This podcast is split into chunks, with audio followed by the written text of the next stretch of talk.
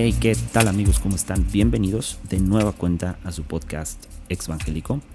Um, gracias por, de verdad, mil gracias por estar escuchando, por estar pendientes. Gracias los comentarios, la, las reproducciones, de verdad, muchas, muchas gracias por estar ahí pendientes. Seguimos con la serie eh, La Iglesia, un culto coercitivo y vamos a ver algo muy interesante. Pero antes de entrar al tema, voy a tomar unos minutitos, no se me desesperen para hacer un shout out. Eh, de verdad, es, ah, híjole, dos, dos, personas con las que tuve una conversación hace poco acerca de construcción. Fue algo muy padre. Eh, y es uh, Santi y Andrés. Ambos tienen unos podcasts muy, muy, muy, muy, muy, muy padres. Eh, que deberían, todos de verdad deberían estar escuchando. Porque si, si te estás perdiendo de, de estos podcasts, si, si, está, si estás muy mal. Este, eh, el podcast de Santi, híjole, es, ah, Dios mío, Santi Santiago tiene un podcast increíble que se llama El lado oscuro.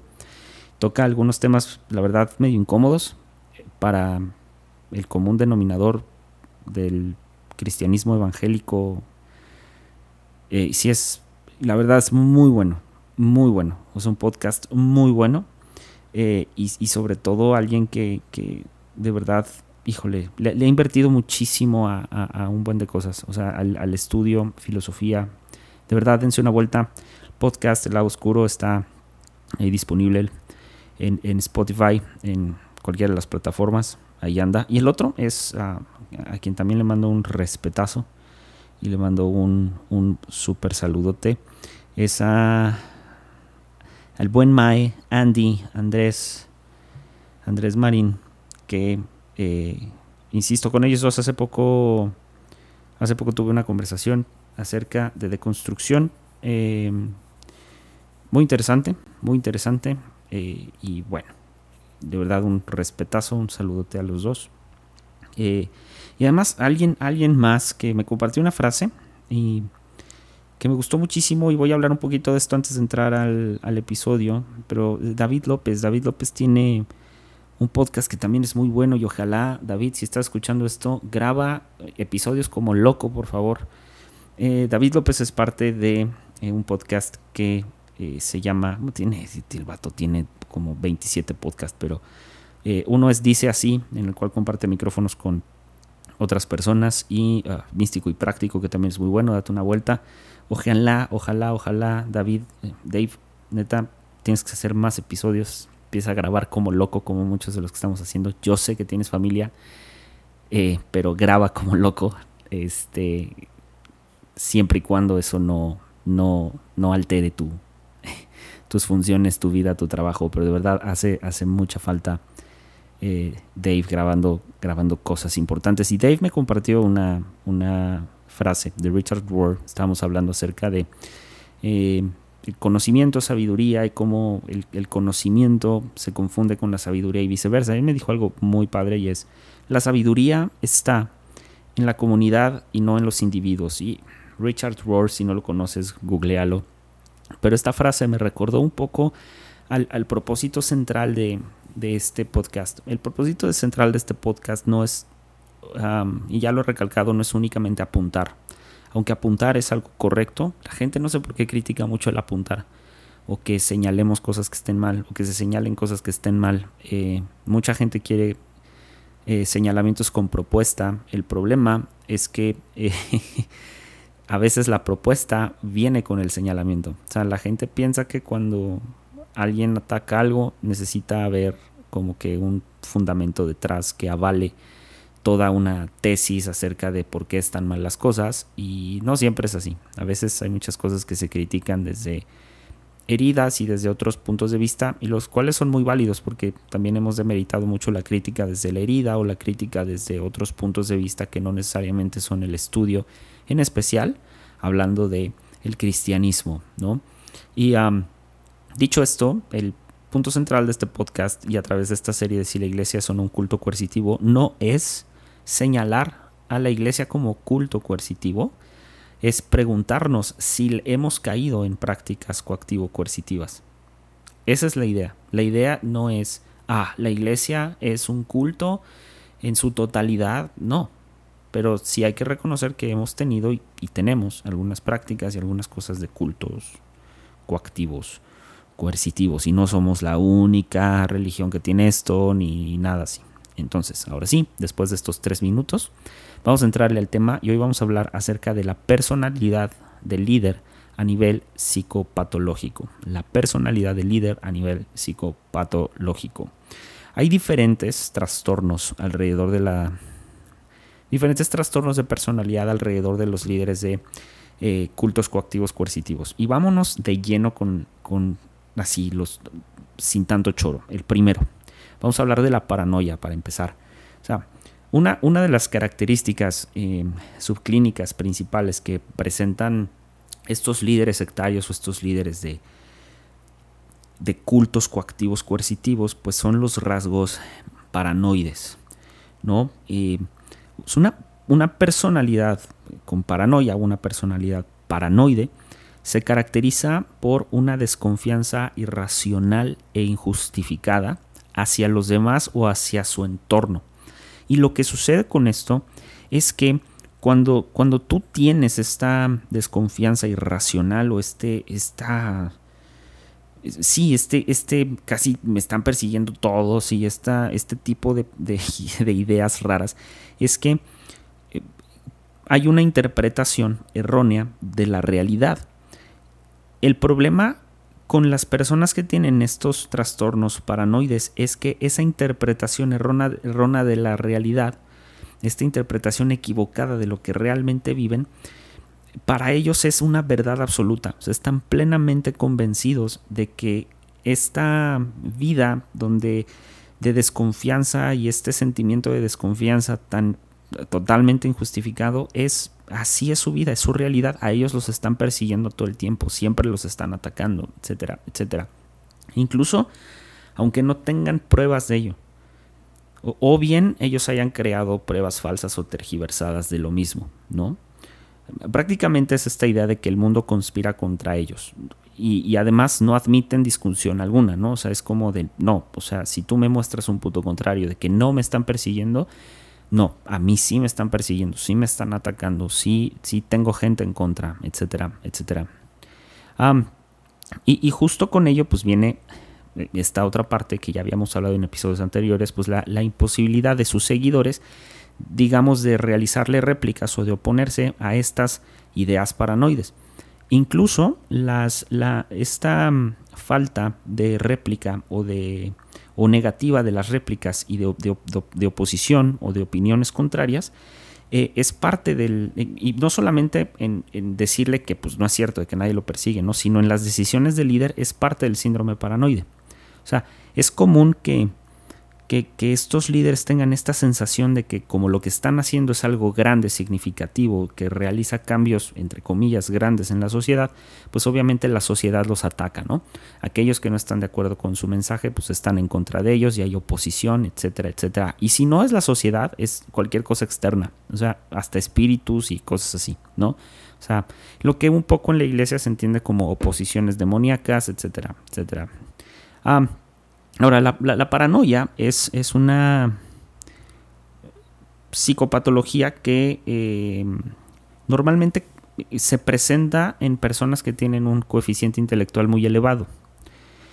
Entonces, si tú juntas este coeficiente intelectual elevado y lo sumas, a esta capacidad de muchos líderes de, estas organizaciones o de cultos coactivos coercitivos de, de sistematizar sus ideas, de hacer sus ideas eh, ordenadas, eh, calculadas y, valga la redundancia, sistematizadas, pues entonces se vuelve, se vuelve una bomba porque imagínate a alguien que calcula perfectamente cada uno de sus movimientos para obtener algo y además con un coeficiente intelectual alto, o sea, alto, lo que hace es que eh, se presenta ante la sociedad, uno de los rasgos comunes de esta combinación tan explosiva, es que se presenta ante la sociedad o ante, cualquier persona como, una, eh, como un individuo psíquicamente sano, ¿no?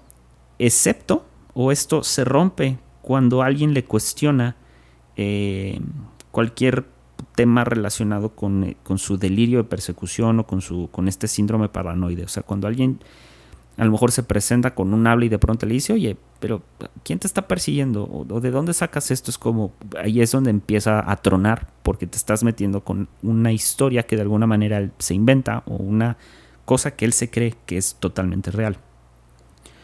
Luego, esta, también está, este, este, o la paranoia, también está de alguna manera asociado con eh, este enorme potencial que normalmente las personas de liderazgo tienen o las personas de, estas, eh, de estos cultos eh, o grupos coactivos coercitivos, que es esta capacidad de ser carismático, de irradiar confianza y de aprender a divulgar sus convicciones de una manera coherente, congruente, eh, bueno, no congruente, pero sí, digamos, de un, con un buen habla, con un buen discurso, con un buen poder de convencimiento.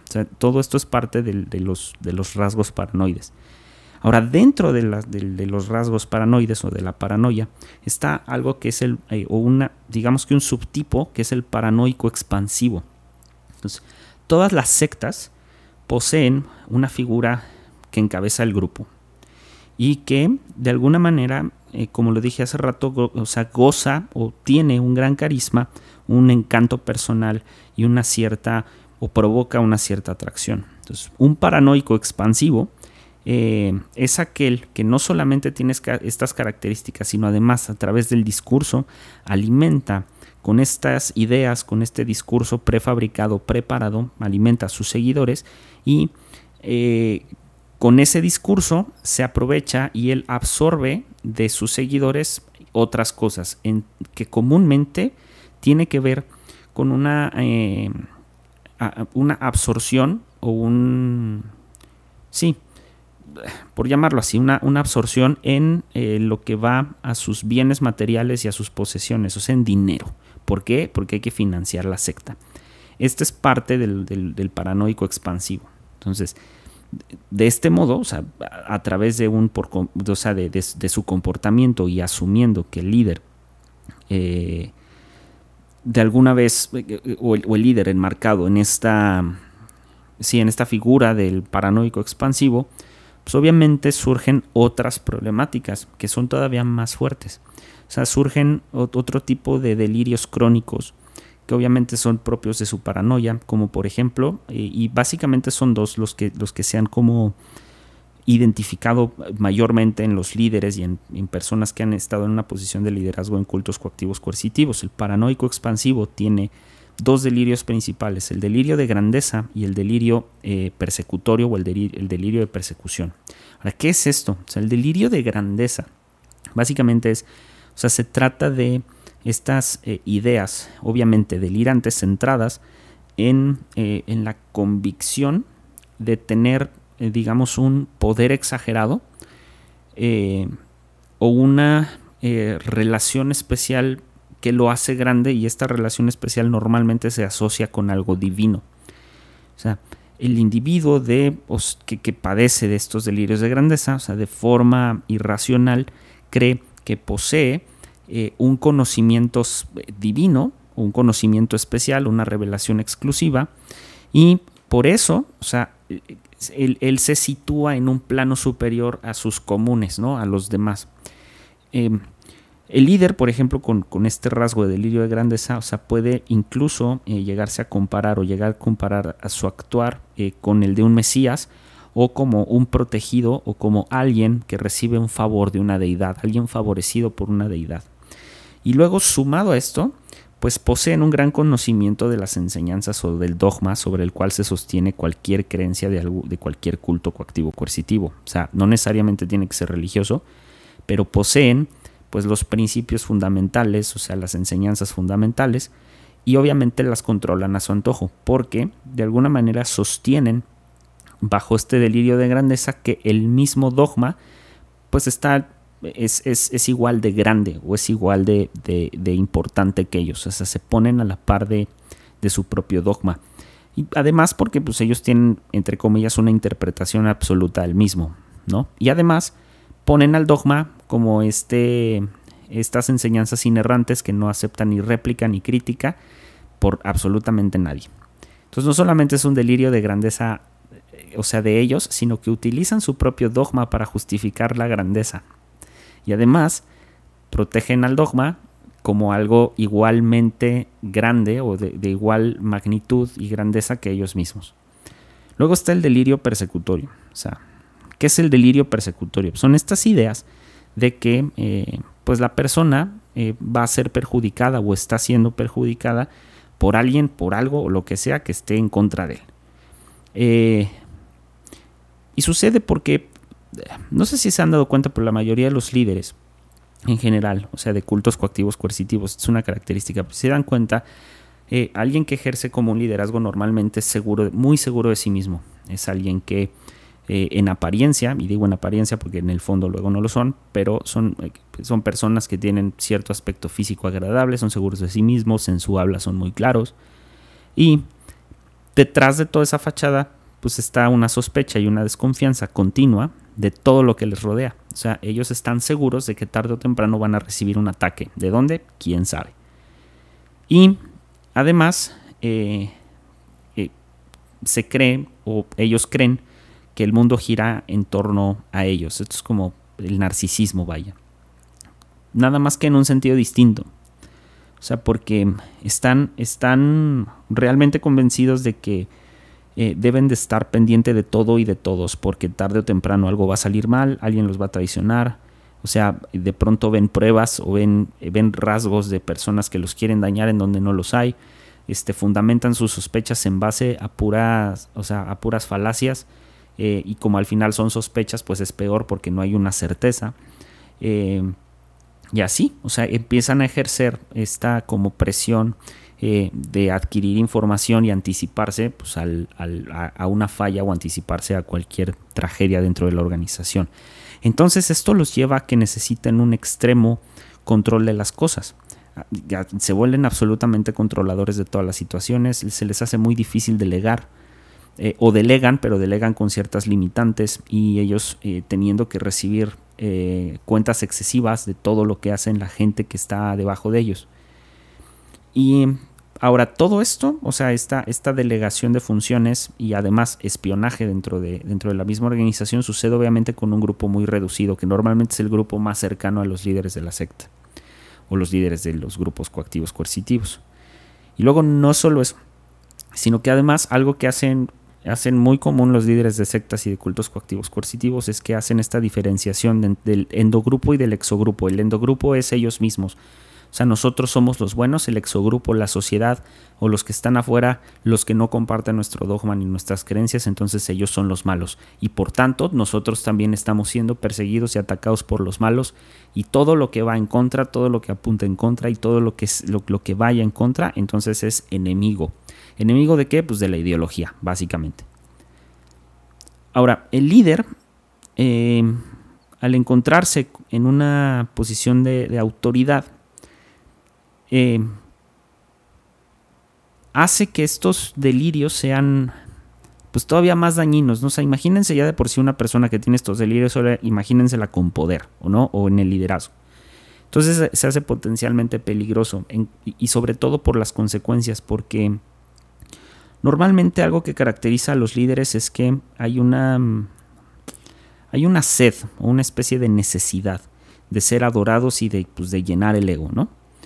Y con esto, pues estos, estos delirios se identifican todavía más y se hacen, insisto, potencialmente peligrosos, porque empiezan a desarrollar eh, algunos aspectos eh, propios también de la personalidad paranoide, pero, eh, o sea, los desarrollan de una manera todavía más exagerada por este poder, que no, no es un poder, digamos que correspondiente al, al mundo ordinario, o sea, no es un poder eh, otorgado por alguna autoridad, eh, cualquiera que sea esta, no terrenal, especialmente hablando, no es un poder, ni siquiera, ni siquiera es un poder otorgado por alguna institución gubernamental, no es un poder otorgado por eh, cualquier otra organización debidamente constituida, sino es un poder otorgado por la misma gente, pero además justificado pues a través de yo tengo una revelación especial, yo soy un escogido, yo soy esto, yo, o sea, yo soy el ungido, etcétera, etcétera, etcétera. Y estos rasgos son los siguientes, o sea, estos, estos trastornos de la personalidad comunes en los líderes es, de entrada, o sea, se siente perseguido de forma continua y presenta eh, ideas constantes de autorreferencia. O sea, él tiene, tiene esta idea de que, de que su mensaje se tiene que avalar. Y normalmente para ello son repetitivos en sus mensajes o eh, inducen a que ellos de alguna manera han, han, alcanzado todo a través del dogma o a través de la creencia en una deidad. O sea, todo lo que tengo es gracias a, es gracias por, es gracias de. Eso es hacer autorreferencia al liderazgo o hacerse autorreferencia a sí mismo, ponerse como un ejemplo moral a seguir, como un ejemplo de, de una, una, una buena vida, una buena vida que vivir, etc. Luego, ya lo dije, están en estado eh, de alerta continuo sobre lo que sucede a su alrededor. Tienen un control excesivo sobre lo que sucede a su alrededor. Y hubo un caso muy específico que fue Mike Driscoll, que se, dice, y no sé si sea cierto, no lo, he, no lo he verificado, pero sí se me hace posible porque no es la primera vez que escucho esto.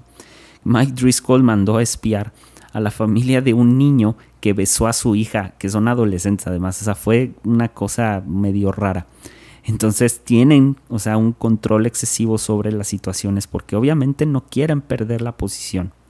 No quieren perder ese poder que les ha sido dado. Luego, percibe, perdón, al mundo exterior, a la secta, como hostil y amenazante no solo para él, sino para sus propios seguidores, porque obviamente hay que reafirmar el mensaje. Otra no acepta sus errores o sus debilidades y tampoco acepta las críticas.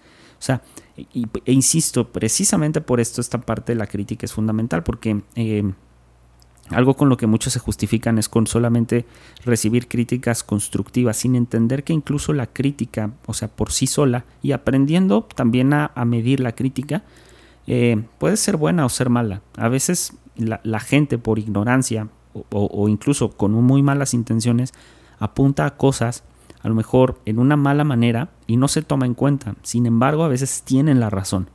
Por eso es muy importante aprender, no o sea, no, no aprender a callar crítica, es aprender a recibirla sin callar absolutamente a nadie. Y uno tiene que aprender a escoger también.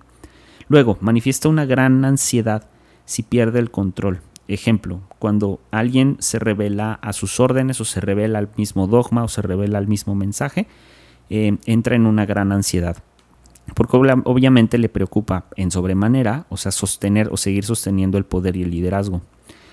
Otra característica también de estos rasgos paranoides o de estas, estos rasgos que empiezan a aumentar y empiezan a tomar fuerza, en, sobre todo en la paranoia de los líderes, es que se muestran muy fríos y poco emotivos al sufrimiento ajeno. Sin embargo, fingen sensibilidad hacia el sufrimiento de sus seguidores y emplean em, eh, empatía de forma utilitaria. Es decir, eh, de alguna manera es yo siento empatía por lo que tú estás pasando. Vamos a poner un ejemplo, la muerte de un ser querido. Y, entonces, en realidad a mí me está valiendo gorro que estés velando a tu ser querido, pero como eres un seguidor y, y pues necesito atenderte, ¿no? Entonces de alguna manera pues cosifican a sus propios seguidores y porque les sirven de instrumento, entonces como me sirves de instrumento y tengo que alimentar esa necesidad eh, o que me necesites como líder, entonces cedo a este tipo de cosas y pues voy y te atiendo en medio de una necesidad, aunque realmente no lo esté haciendo. Eso es muy complicado porque es de las cosas más comunes y de las cosas que casi no nos damos cuenta en, parte de, los, de los grupos coactivo-coercitivos. Y la otra es que, o sea, desde una aparente omnipotencia dentro del grupo, porque pues obviamente son los únicos que sostienen o sostienen el máximo poder, pues buscan todavía más poder, sostener el poder, no importando cómo. Y aquí esto es súper importante porque el fin justifica los medios. O sea, no importa qué tanto vaya a ser, el fin justifica los medios para yo seguir teniendo el control y el poder. Vamos con el, con el, segundo de los síntomas eh, o de las psicopatías es el narcisismo y la megalomanía. Em, en sí, eh, el, narcisismo y la mm, o sea, megalomanía eh, se caracterizan por poseer eh, de entrada una falta de naturalidad, de sencillez o de naturalidad de la persona. La otra, por la que se caracteriza también es que hay una crueldad sádica hay sospechas paranoicas, que ya lo habíamos visto en el, en, el trastorno anterior, pero además hay una carencia total de la culpabilidad. Entonces, por tanto, hablamos de, una persona que es eh, megalómano como aquel que tiene una obsesión irracional y desmedida por ser el centro de atención o por ser el centro de su propio mundo. Entonces, cuando yo quiero ser el, mi centro de atención, comienzo a interpretar o comienzo a distorsionar mi realidad, como, lo como sucede con la paranoia. Obviamente, creyendo que no solamente soy vigilado constantemente, sino que por ser el centro de atención soy, o sea, debo de ser alabado y al mismo tiempo soy atacado por, eh, pues por personas que no quieren, entre comillas, que yo haga o diga ciertas cosas. Y entonces empiezo de alguna manera a crear detractores, empiezo a llamar detractores a gente cercana, eh, empiezo a desconfiar de los cercanos porque me quieren quitar el poder o de alguna manera quieren eh, sus críticas me van a hacer ver débil ante otros, etc. Ahora, esto es muy importante porque no debemos de confundir el egocentrismo con el narcisismo. O sea, el narcisismo tiene unas características porque, a ver, el líder no es egocéntrico. Porque si fuera egocéntrico, significaría que solo piensa en sí mismo y no en los demás. Por el contrario, o sea, es narcisista porque es un individuo que dedica tiempo a pensar en otros, pero de forma instrumental. Es, decir, los otros o sus, seguidores, los, los, adeptos, son vistos como un medio para construir una imagen o validar la imagen de la organización hacia afuera. Y entonces, comienza a crear un sistema y un mensaje de grandiosidad o un mensaje de que la institución y él entonces son grandes. Y aquí vienen mensajes como, o sea, o sea, lo que hemos creado, lo que hemos luchado, o sea, si me explico, o sea, cómo hemos hecho grande esta institución, tú y yo vamos juntos cuando la verdad es que no es cierto. O sea, la realidad es que están utilizando de alguna manera a las personas para hacer que la organización crezca y pues, las personas no ganan ni un peso por eso, ni, ni son beneficiadas en ningún otro aspecto. O sea, simplemente, insisto, son, eh, son usadas, básicamente. O sea, ven, ven a las personas eh, o le dedican tiempo a otros, a pensar en otros, de forma totalmente instrumental. O sea, cosificar literalmente otra vez a las personas. Entonces, el narcisista siempre eh, se va a rodear de un entorno y precisamente por esta, por esta característica, o sea, se va a rodear de un entorno que le suministre constantemente, uno, eh, individuos de quienes obtener algo que les beneficie, y dos, de personas que hagan que su mensaje o su creencia o su dogma se, perpetúe durante, o con el tiempo. Entonces, chéquense, o sea, no, no, no, solo va con los adeptos, sino que también se beneficia de iguales, es decir, de, líderes de su misma talla para, para hacer, o para perpetuar el mensaje. Eh, y entonces los utiliza eh, de manera que eh, le, pues, le puedan aportar algo a, la organización, al nombre de la organización o incluso a, su propio beneficio. Ahora,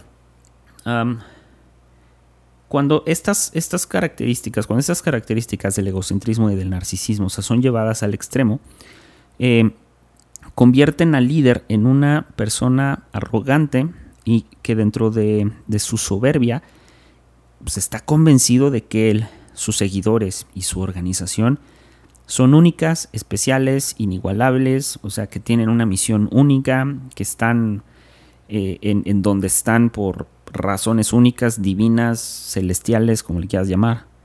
Y obviamente todo eso pues lo separa del resto de la sociedad. Y esto es muy común en, en el Evangelio norteamericano y un poco también aquí en México. O sea, en, estos eh, evangélicos, eh, al estar compitiendo como organizaciones.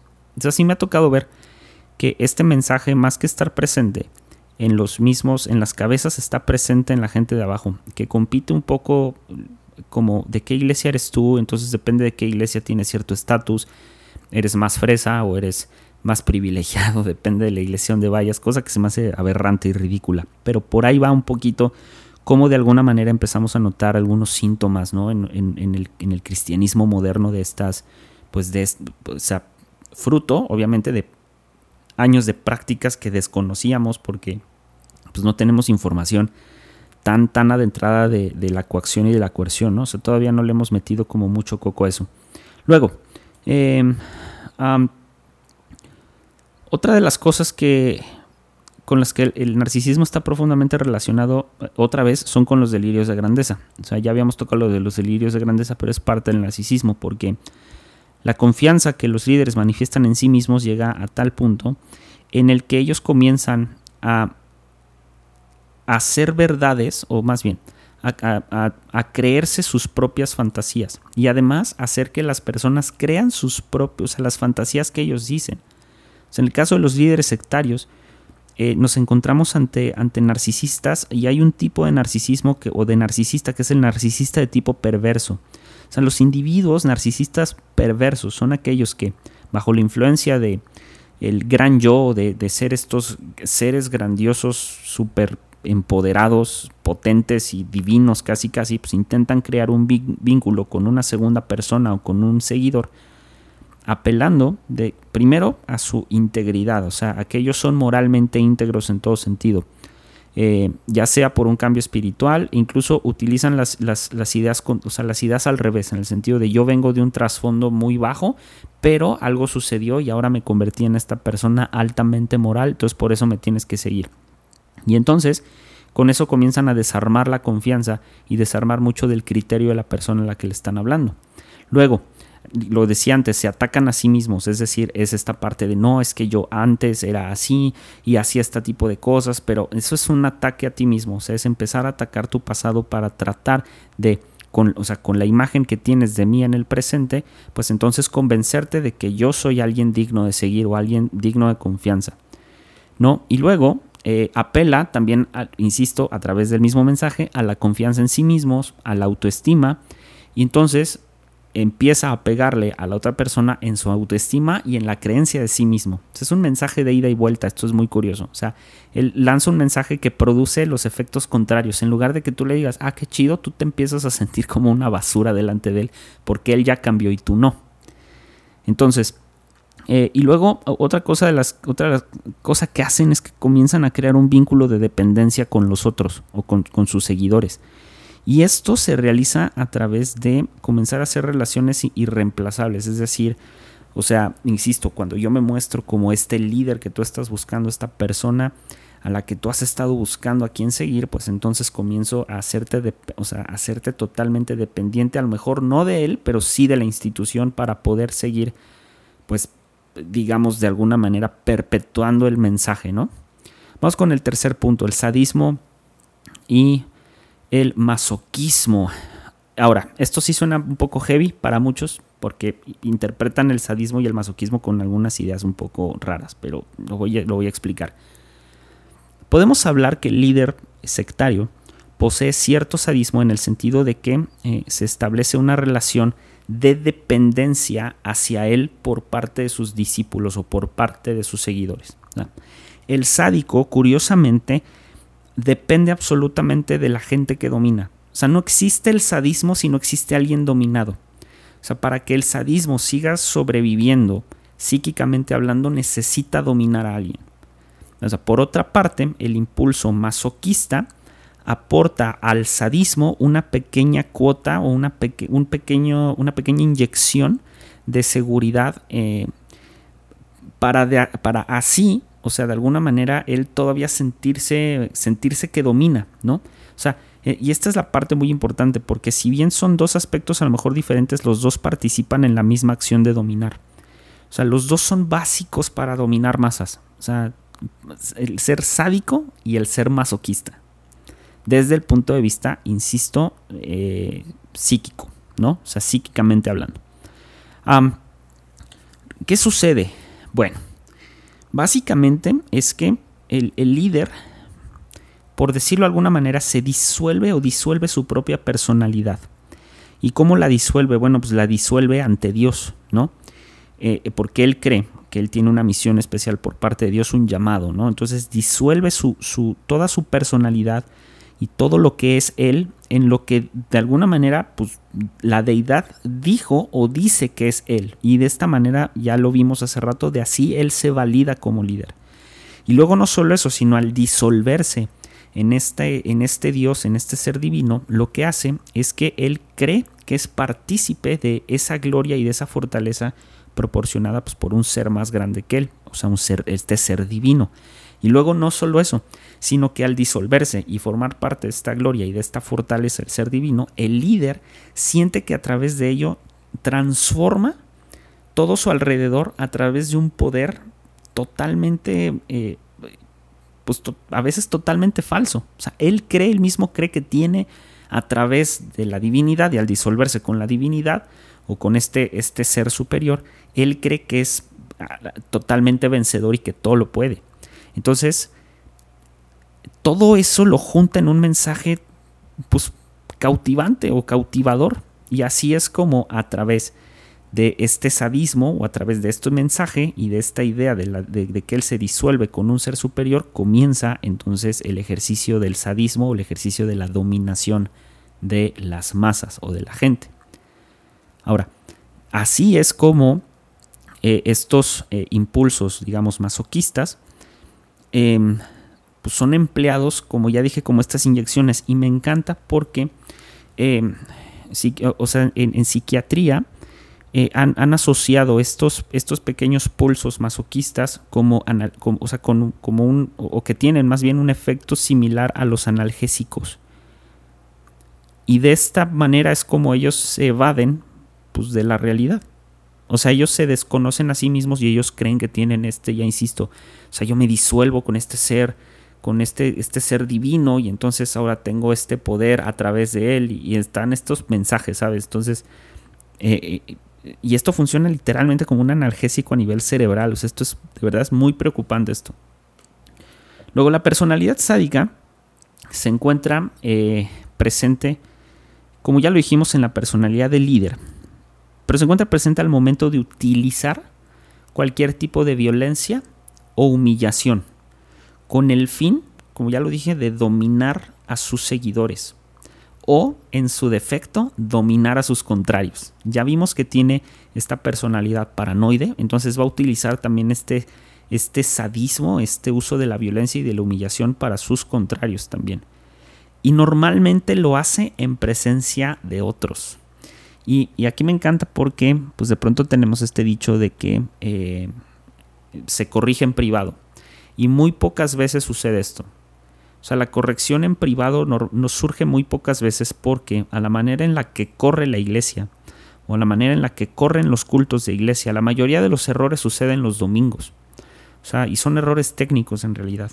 Y he visto, he visto, eh, o sea, de verdad que a veces pues el staff le tiene más miedo, se le tiene un terror, un pavor a la figura pastoral. Ahora, obviamente tienen que salir bien las cosas los domingos, estoy de acuerdo con eso. Lo que no estoy de acuerdo es que a veces se llegue a la humillación de, pues, de las personas, ¿no? Eso ha ido cambiando con el tiempo, se entiende, gracias a Dios ha ido cambiando, lo hemos ido entendiendo. Ojalá tomemos este tipo de cosas y este tipo de estudios en cuenta para seguir avanzando y entonces evitar estas prácticas sádicas. Em, otra cosa que también hacen mucho es que hacen, utilizan como eh, castigos eh, como ejemplares. Y esto también es súper común. O sea, utilizan castigos como por ejemplo la restricción de ciertos miembros en ciertas actividades. O utilizan la restricción de ciertos miembros para moverse de manera autónoma y libre dentro de la organización. O sea, controlan con quienes hablan, con quienes sí, con quienes no, a qué reuniones tienes que ir, a qué lugares tienes que ir, a qué lugares no, con qué personas sí, con qué personas no. Como lo vimos en capítulos anteriores, se comienzan a meter eh, eh, o a colar o de alguna manera a, escabullirse en los aspectos más básicos de la vida, entre ellos las relaciones personales. Y, y así entonces los convencen y luego los obligan pues a obedecer. ¿No? A obedecer cualquier cosa que el líder se le antoje. Y así crean círculos exclusivos dentro de los mismos grupos. Y este es a lo que voy con la parte piramidal. O sea, entre más obedezcas, más arriba subes. Entre más hagas las cosas como se te dicen, más arriba subes dentro de la escala piramidal de, eh, liderazgo, del, del grupo sectario. Y vamos con el último, el, último, este trastorno, la, última psicopatía, eh, que, eh, perdón, el último trastorno, que es la psicopatía, precisamente. Una persona psicopática eh, una persona que es, ahora sí, psicópata, pues es una persona que solo manifiesta interés por ella misma. Y les recomiendo una película, eh, y creo que es con Christian Bale, que se llama American Psycho, o algo así se llama, no me acuerdo, pues muy buena, y es precisamente psicópata americano. Eh, y, lo que sucede en esta película es que Christian Bale siempre ve por su propio interés. Todo lo que hace es por su interés, su propio interés, su propia gloria, su propio crecimiento, su propio todo. No importa quién mate, a quién pise, no importa. Ahora, suena exagerado, pero el líder tiene un trastorno de psicopatía muy fuerte. Porque eh, como no se considera, es, o sea, como, como líder no, no se considera estar en el mismo nivel que el resto de las personas, en especial que el resto de los individuos que conforman la, la secta, el resto de sus seguidores, pues entonces lo sitúa en una posición tan elevada, sobre todo inalcanzable, vista incluso por sus propios semejantes o por sus, por sus, sí, pues por sus subordinados. Entonces, como es superior, ve a las personas como objetos que puede utilizar para lo que sea, en especial para lograr sus propias aspiraciones y sus propios deseos. Ahora, aquí muchos me van a decir, o, podrían pensar, ah, bueno, pues es que son aspiraciones y deseos personales. Lo que sucede es que estas aspiraciones y deseos personales normalmente van asociados con las aspiraciones y deseos de la institución. Y esto es lo que, por esto es muy difícil darse cuenta. O sea, cuando la gente o cuando líderes quieren hacer de la institución una institución grande, renombrada, elevada, encumbrada, eh, digna, o sea, casi casi de reverencia ante la sociedad, etcétera, etcétera, es un deseo que ellos tienen. Porque realmente, pues ese no es el chiste, ¿no? Entonces, otra en las cosas en las que pueden ver es cuando alguna vez, que dudo mucho que alguien les dé esa oportunidad, pero cuando algún día alguien, algún líder les dé la oportunidad de leer, de leer las, las actas constitutivas, y esta es la manera en la cómo se constituyen las asociaciones civiles y asociaciones religiosas, que tiene que ser ante un notario público, en el caso de Estados Unidos, pues obviamente es, es, algo similar, nada más que las figuras son diferentes, pero que les enseñen, no la, la carta de fe, no los estatutos de la iglesia, no, las actas constitutivas de la organización delante del gobierno, chequen, o sea, verifiquen quiénes, quiénes, quiénes son los que quedan como figuras eh, en, caso de, de, venta o bueno, de disolución de, la, de las asociaciones o en, el caso de la, la, extinción o disolución de, de las asociaciones o en el caso en que no exista ningún sucesor en la asociación. Esto es súper común porque la asociación es un conjunto de personas. O sea, en México tú para constituir una asociación civil, una empresa, lo que sea, tiene que haber un acta constitutiva. Y esta acta constitutiva lo que tiene que tener pues, son los nombres de quienes forman la organización, sea una cooperativa, sea una sociedad anónima de capital variable que viene a ser una empresa, una sociedad de responsabilidad limitada, cualquier nombre que le pongas tiene que estar constituida ante la ley. Esos son de los principios así fundamentales. Si alguna vez les dan chance de leer y si es que sus iglesias están constituidas. Además, si les dan chance de leerlo, van a ver quiénes son los que terminan heredando de alguna manera o quiénes o cómo, cómo se termina diluyendo la sociedad. Y la mayoría de las veces las sociedades se terminan diluyendo los bienes, es decir, venden todo y se reparten la lana entre los que estén o formen parte de los en los estatutos de las, de, pues de las sí de las actas constitutivas no de quienes firman al final del día la, creación de estas instituciones. Y justo es esto como hay que hacer crecer la institución pues entonces este esta onda esta onda psicopática o la psicopatía se, se activa de inmediato y sin a, veces sin conciencia ¿eh? a veces con plena conciencia de lo que están haciendo. E insisto o sea ven a las personas como objetos con los cuales, o sea, que pueden utilizar para lograr sus aspiraciones y sus deseos, no solo ellos mismos, sino también los de la organización. O sea, se da una cosificación del otro.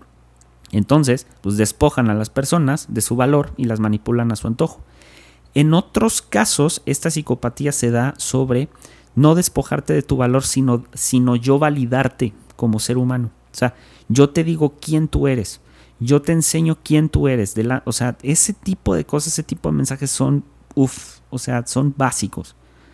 Ahora, al contrario de un psicópata, o sea, un psicópata criminal, eh, que no depende de, del otro para ejecutar sus acciones, en el caso de los líderes, o sea, los líderes sí dependen de las otras personas y en especial dependen del miedo de las otras personas, pero a diferencia del psicópata criminal, no dependen de la angustia de la persona, dependen del miedo que las personas les tengan o del respeto, como lo quieran llamar. Y eh, en, psicología, básicamente, al, psicópata sectario o al psicópata perteneciente a, este, a estos líderes eh, de las sectas coactivos coercitivas se les define así. Es, es, un tirano fanático de tipo criminal que siempre eh, es manipulador o siempre será un manipulador. Un sujeto psicopático, sin escrúpulos, que se aprovecha sin piedad de quienes le siguen económica y personalmente de forma consciente y deliberada. Y bien, eh, con esto, que me parece muy bien con esto terminar este episodio y insisto, tengamos cuidado, seamos conscientes de que qué de estos trastornos tenemos o no seas líder o no. ¿Qué de esto tengo? ¿Qué de esto no tengo? ¿Qué tengo que cambiar? ¿Tengo que ir a terapia? Vayan a terapia, por favor. Y pues nada. Sigamos pendientes, sigamos atentos, dejemos de caer en este tipo de prácticas. Em, y nada, nos vemos en la que viene. Y adiós. Chao.